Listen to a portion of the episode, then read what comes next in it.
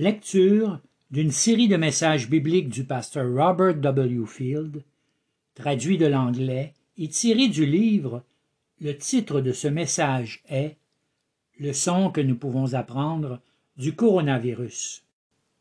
Chapitre 24 Une protection adéquate contre la pandémie. Nous connaissons tous les règles et nous essayons de les garder le plus fidèlement possible. Lavez vos mains, ne touchez pas votre visage, demeurez à deux mètres de distance et portez le masque.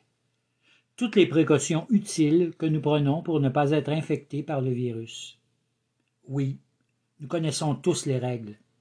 Mais il y a des gens en ce monde qui sont devenus tellement fanatiques sur les procédures à suivre que cela ressemble à du légalisme pharisaïque.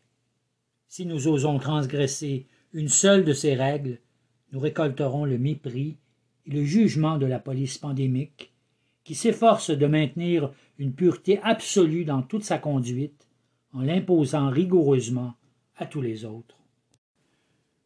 Je suis d'accord sur le principe que nous devons certainement prendre les précautions nécessaires. Mais de là à faire des mises en garde et à pointer du doigt les gens, parce que leur masque n'est pas parfaitement bien placé, ou qu'il n'est pas fabriqué avec le bon matériel, ou encore qu'une personne ne porte pas de masque, ou encore qu'une personne n'a pas respecté de deux centimètres les normes de distanciation sociale, bien, je crois que vous avez compris. Cela devient légèrement ennuyant et ridicule. Cet ensemble de nouvelles règles a fait ressortir le meilleur du pharisien en nous. Bientôt il nous sera demandé de transporter avec nous notre planche de bois de deux mètres, pour être bien certain que nous gardons précisément la bonne distance avec les autres. Je suis complètement favorable à ce que nous prenions les précautions, et je ne crois pas réellement que nous devrions jeter ces règlements par la fenêtre. Mais quelquefois notre conduite passe du sublime au ridicule. Il y a une grande ironie dans toute cette protection pandémique, mais malgré tout parfaitement justifiée. Les gens suivent toutes les mesures recommandées pour essayer de se protéger de toute contamination par des microbes invisibles. Pourtant, pendant tout ce temps, il y a un microbe pandémique invisible qui s'infiltre au-delà des masques, qui bondit par-dessus les deux mètres, entrant dans le nez, la bouche et les yeux sans problème. Et les gens ne font absolument rien pour se protéger contre lui. Ce germe est tellement infectieux qu'il se transporte lui-même au cœur même de la personne, en apportant avec lui la corruption et la mort, tout en contaminant la personne entière. Vous savez de quoi je parle, n'est-ce pas? C'est la présence du péché, et je trouve cela fascinant que les gens portent des masques, gardent deux mètres de distance les uns avec les autres, mais font si peu ou même rien du tout pour se protéger de la grande infection du mal qui berne leur cœur. Ils travailleront très fort et se disciplineront pour tout ce qui concerne le coronavirus. Mais en ce qui concerne le virus du péché, il laisse la porte grande ouverte et s'expose sans se défendre contre cette maladie mortelle. L'orgueil, la débauche, la convoitise, la rage, le mensonge, la tromperie, l'arrogance, tout le mal qui règne dans nos âmes. Mais au moins, notre masque est bien placé. Le coronavirus n'est rien en comparaison à notre mortel désir de péché. Saviez-vous que l'apôtre Paul a écrit un passage merveilleux concernant la distanciation sociale, et que ses conseils vous seront beaucoup plus bénéfiques que de garder vos deux mètres de distance avec quelqu'un d'autre quand vous faites la ligne d'attente à l'épicerie? Considérez la protection adéquate de la pandémie dont Paul nous a écrit dans 2 Corinthiens chapitre 6 verset 14. Ne vous mettez pas avec les infidèles sous un joug étranger. Car quel rapport y a-t-il entre la justice et l'iniquité? Ou qu'y a-t-il de commun entre la lumière et les ténèbres? Ne trouvez-vous pas étrange que nous prenons beaucoup de temps à nous préparer pour faire face adéquatement physiquement au coronavirus de ce monde, pour ensuite juger tous ceux autour de nous qui n'ont pas suivi le protocole social? Alors que nous n'avons pris aucun soin dans notre vie spirituelle pour la protéger contre le virus mortel du péché. Ce que Paul écrit ici dans ce passage, c'est la véritable distanciation sociale pour l'enfant de Dieu, auquel il doit toujours adhérer. Et je l'espère, nous nous concentrerons et nous prendrons plus de temps pour nous occuper de notre séparation spirituelle au lieu d'être obsédés par les règles qui concernent uniquement une distanciation physique. Ne vous mettez pas avec les infidèles sous un joug étranger. L'image de deux bœufs unis sous le même joug ou attachés ensemble pour labourer un champ ou tirer un chariot. Si l'un des deux bœufs est plus lent ou plus petit ou plus faible que l'autre, il pourra nuire au plus fort et ruiner la tâche à accomplir. Ce passage a été utilisé très souvent pour faire valoir qu'un chrétien ne devrait jamais marier un incroyant, et avec raison. Plusieurs enfants de Dieu sont follement entrés dans une relation impropre, en s'unissant avec un incroyant, en mettant en danger leur vie chrétienne, tout en essayant de justifier leur désobéissance. Un jour, ils ont vu leur mariage et leurs enfants détruits spirituellement à cause de leur insouciante association avec le monde incrédule. Le même principe des écrits de Paul ont trouvé une application dans le monde du commerce. Prenez garde d'unir les affaires que vous dirigez avec quelqu'un de ce monde. Cela aussi peut conduire à des conséquences désastreuses et à l'abandon de vos principes et convictions chrétiennes. Ce sont des principes généraux, mais je voudrais que nous regardions ce texte et comment il s'applique d'une façon particulière pour chacun d'entre nous personnellement dans les décisions et les choix que nous faisons à tous les jours de notre vie. C'est ici que la véritable et adéquate protection contre la pandémie commence pour l'enfant de Dieu. Tous les matins, quand nous nous levons, avant de mettre notre masque, nous devons nous préparer contre la grande infection pandémique et le virus du péché. Considérons plusieurs façons par lesquelles nous pouvons garder nos distances sociales dans ce monde impie. Paul pose ces deux questions. Car quel rapport y a-t-il entre la justice et l'iniquité? Ou qu'y a-t-il de commun entre la lumière et les ténèbres? Comprenez, ce qu'il ne dit pas, c'est que nous ne devrions avoir aucune communication ou association avec les gens de ce monde, quels qu'ils soient. Ce serait impossible, comme il est impossible d'aller à l'épicerie et de ne pas entrer en contact avec d'autres membres de la communauté dans laquelle nous vivons. Paul ne suggère pas que tous les chrétiens se cloîtrent dans un monastère et que nous nous séparions complètement du monde, ou il ne nous suggère pas d'uniquement travailler pour des employeurs chrétiens ou dans des commerces chrétiens, ou de ne vivre à la maison qu'avec des chrétiens. Nous vivons et nous travaillons dans le monde. Nous avons un ministère auprès des âmes perdues de ce monde. Mais les conseils de Paul, c'est que même si nous sommes dans le monde, nous ne sommes pas de ce monde, nous ne devons pas adopter les valeurs de ce monde ou leur point de vue, et nous devons demeurer clairs en ce qui concerne l'infection mondiale du péché. Mais est-ce que nous faisons cela? Est-ce que nous mettons en pratique une protection adéquate en ce qui concerne le péché? Pensez pour un moment à vos yeux. Il nous est dit dans le monde, ne touchez pas à vos yeux, parce que le coronavirus peut passer de vos mains à vos yeux, s'infiltrant dans tout votre corps. Mes chrétiens, malgré que vous ne touchiez pas vos yeux avec vos mains pour prévenir une infection virale.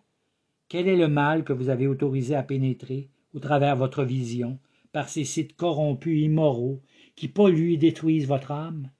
Chrétiens, qu'est-ce que vous regardez? Sur quoi jetez-vous les regards? Où osez-vous laisser vos yeux errer? Quelles sont les images d'Internet ou de la télévision qui captivent vos regards? Combien de temps précieux perdez-vous à explorer les réseaux sociaux? Combien d'ordures et de grossièretés laissez-vous entrer au travers vos sens? Qu'y a-t-il de commun entre la lumière et les ténèbres? Voyez, les yeux peuvent être employés aussi pour une multitude de choses merveilleuses. Nous lisons les Écritures, nous nous émerveillons de la beauté de la parole de Dieu, nous nous réjouissons de la présence d'amis chrétiens. Dans la lecture de la parole de Dieu, nous nous procurons ce qui est glorieux et profitable pour notre âme. Nous allons au travail, à l'école, avec nos yeux, en les utilisant pour grandir, pour être en relation avec le monde qui nous entoure. Mais est-ce que nous nous infectons nous-mêmes en laissant nos yeux errer imprudemment sur la corruption de ce monde? Laissons-nous la convoitise de nos yeux séduire notre cœur, afin que nous succombions, contaminés par le péché, et que nous nous enfoncions dans l'immoralité et l'idolâtrie par nos pensées et par nos actions Quand Adam et Ève ont péché dans le jardin, il nous est dit que leurs yeux s'ouvrirent, quelles choses horribles et mauvaises ils ont commencé à voir, et qui était la conséquence de leur désobéissance. Chrétiens, vous devez garder vos yeux, vous devez saturer vos regards avec les choses de Dieu et vous détourner de toute la boue qui pourrait infecter polluer votre âme. Souvenez-vous de Job qui a fait un pacte avec ses yeux, afin qu'il ne regarde à rien de ce qui est immoral. Voilà la protection adéquate par laquelle nous devons apprendre à discipliner notre vie. Quelles sont les images vers lesquelles vous tournez les regards et qui vous entraînent dans le péché? Vous les connaissez? Arrêtez de les fixer. Arrêtez de penser à ces objets pour les désirer.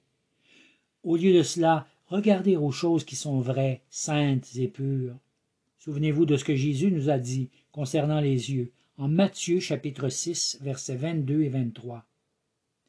L'œil est la lampe du corps. Si ton œil est en bon état, tout ton corps sera éclairé. Mais si ton œil est en mauvais état, tout ton corps sera dans les ténèbres. Si donc la lumière qui est en toi est ténèbre, combien seront grandes ces ténèbres? Vous connaissez exactement les endroits où ne pas jeter vos regards. C'est pourquoi fuyez loin d'eux, détournez-vous de ces endroits, mais plutôt remplissez votre vue avec ce qui est pur et saint, Comment cela est fou de protéger nos yeux du coronavirus alors que nous ne nous protégeons pas de toutes les infections virales de la convoitise des yeux. Quelle sorte d'hypocrisie cela est. Puis ensuite, considérons ce qui entre dans nos oreilles. Nous vivons dans un monde rempli de bruit constant. L'opinion des gens de ce monde se faufile continuellement dans nos pensées, sans avoir été filtrée. Mais que faisons-nous de toutes ces informations? Le virus du péché se plaît à jouer à l'oreille de nos tympans. Nous apprenons l'opinion du monde quand nous écoutons les conversations des gens autour de nous. Nous écoutons ce que les incroyants ont à dire, puis nous adoptons quelques-unes de leurs opinions et de leur façon de voir. Nous commençons à vivre et à penser comme eux. Nous commençons à rire en écoutant leurs blagues obscènes. À quoi prêtez-vous l'oreille? Qui écoutez-vous? Sur quoi basez-vous les valeurs de votre vie? Vous êtes-vous compromis en adoptant la sagesse du monde? Avez-vous écouté et accepté les conseils des incroyants? Est-ce que vous trouvez amusant d'écouter des propos moralement infâmes? Avez-vous écouté les faux docteurs qui ont corrompu votre compréhension de la parole de Dieu? Vous devez protéger vos oreilles de l'infection du péché, et la seule façon de le faire, c'est d'écouter constamment la parole de Dieu. Quand Paul écrit ces mots concernant notre communion avec les ténèbres et la lumière, en 2 Corinthiens 6, nous devons nous rappeler que les croyants de l'Église de Corinthe n'avaient pas de copie écrite de la parole de Dieu, comme nous en avons aujourd'hui. Non, ils devaient écouter. Ils devaient écouter les paroles de Paul lorsqu'il les proclamait, puis les expliquait. De quelle façon écoutez-vous, chrétiens Peut-être avez-vous beaucoup de temps pour écouter les choses de ce monde. Mais combien de temps consacrez-vous à l'écoute de la parole de Dieu? La foi vient de ce que l'on entend, et ce que l'on entend vient de la parole de Dieu. Notre durée d'attention est parfois plus courte que celle d'un poisson rouge. Nous n'écoutons pas, ou nous ne sommes pas concentrés quand nous écoutons la parole de Dieu, qu'elle soit lue ou prêchée. Quand cela se produit, l'infection du monde entre par nos oreilles et captive notre âme pour nous conduire à pécher et nous commençons à écouter ce que le monde veut nous dire. Nous justifions notre indifférence dans nos pensées. Mais au lieu de cela, nous devrions porter notre attention complètement sur les Écritures. Nous devons porter une attention absolue sur le message de Dieu pour comprendre sa pensée. Et comme l'apôtre Jacques nous le dit, mais mettez la parole en pratique et ne l'écoutez pas seulement, vous séduisant vous-même. Cela n'a pas d'importance si une personne a écouté la parole de Dieu au complet, et ce à plusieurs reprises. Cela n'a pas d'importance combien de chapitres une personne a lu. Si la personne n'a pas été transformée dans son âme, s'il n'y a pas l'obéissance, alors toute l'écoute au monde ne sera d'aucun profit pour cette personne. Au lieu de cela, écoutez humblement avec les oreilles de la foi, en attendant que le Seigneur vous parle personnellement puis en étant joyeusement transformé en cette pureté que vous avez entendue, en elle ayant reçu une protection adéquate contre la pandémie du péché. Nettoyez-vous de toute infection virale qui vient d'une pauvre écoute ou de tout autre message provenant du monde de péché qui nous entoure. Ensuite, nous venons à une pratique très importante de la protection adéquate contre la pandémie. Dans le monde, nous sommes avisés de garder au moins deux mètres les uns des autres. Mais pour ce qui concerne la distanciation spirituelle que nous devons maintenir avec les incroyants et les pécheurs, à quel point réussissons-nous? Paul a des instructions très importantes concernant notre distanciation sociale avec les incroyants de ce monde. Il demande dans 2 Corinthiens chapitre 6 verset 15 Quelle part a le croyant avec l'incrédule? Puis il nous dit plus loin dans 2 Corinthiens chapitre 6 verset 17 Sortez du milieu d'eux et séparez-vous, dit le Seigneur. Ne touchez pas à ce qui est impur, et je vous accueillerai. Comprenez à nouveau que Paul ne nous dit pas que nous devons nous retirer complètement de toute relation avec les gens du monde. Cela serait impossible. Nous travaillons avec eux, ils sont dans nos écoles, dans nos familles. Peut-être nous avons grandi avec eux, dans le voisinage. Quand vous devenez chrétien, vous ne vous séparez pas simplement de tous ceux qui ne sont pas croyants. Ces âmes dans le besoin nous donnent l'opportunité de leur parler de notre Seigneur qui nous a sauvés. Mais en même temps, avec de grandes précautions, nous ne pouvons laisser ces gens devenir nos meilleurs amis ou nos relations les plus intimes. Une séparation doit maintenant prendre place entre nous et le monde des incroyants. Mais cela s'exercera automatiquement si nous marchons avec le Seigneur. Nous avons maintenant une vie complètement différente de ceux avec qui nous marchions autrefois. L'apôtre décrit ces incroyants comme impurs. En conséquence, sûrement, ils nous contamineront si nous leur permettons, et c'est pour cela que la prudence doit être de mise. Si vous étiez dans une pièce remplie de gens infectés avec le coronavirus, il y a de fortes probabilités pour que vous soyez contaminé. Combien il est essentiel pour vous, en tant que chrétien, d'être en compagnie de croyants, le peuple saint du Seigneur. Si vous choisissez la compagnie des incrédules de ce monde, assurément, vous deviendrez corrompus. Voici quelques bonnes questions que nous devons nous poser. Qui sont nos meilleurs amis? Où allez-vous pour recevoir des conseils et de l'aide? Quelles sont les conversations que vous avez avec les gens qui vous entourent? Voyez-vous, un croyant véritable va toujours avoir des amis fidèles au Seigneur, des personnes qui nous ramèneront toujours à Christ. Des amis qui nous donneront toujours des conseils basés sur la parole de Dieu. Nos meilleurs amis ne seront pas des gens immoraux ou idolâtres. Le chrétien est très conscient de sa fragilité et comment il est facile de succomber aux germes du péché. C'est pourquoi il choisira ceux qui sont forts dans le Seigneur. Ce genre d'amitié, c'est comme le fer qui aiguise le fer, en croissant dans la grâce et la connaissance du Seigneur. Ou peut-être choisirez-vous une distanciation sociale légère, très polie, avec les gens de ce monde. Mais attention, ils seront toujours source de corruption dans votre vie, et vous voulez éviter toutes sortes de pollutions qui pourraient entraver votre marche dans la sainteté.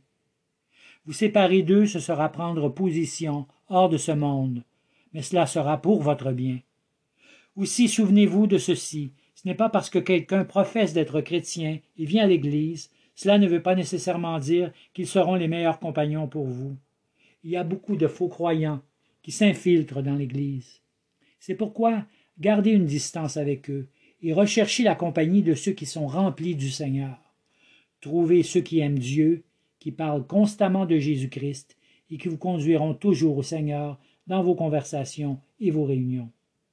De quoi parlez-vous avec vos amis chrétiens? Si ce ne sont que des choses du monde, alors voilà de bons propagateurs du virus du péché. Une protection adéquate contre la pandémie. Voyez-vous cela de la perspective chrétienne? Voyez à quel point il est dangereux d'aller en ce monde bien préparé à faire face au coronavirus, mais ayant négligé de vous protéger du plus grand mal duquel vous devez également vous protéger.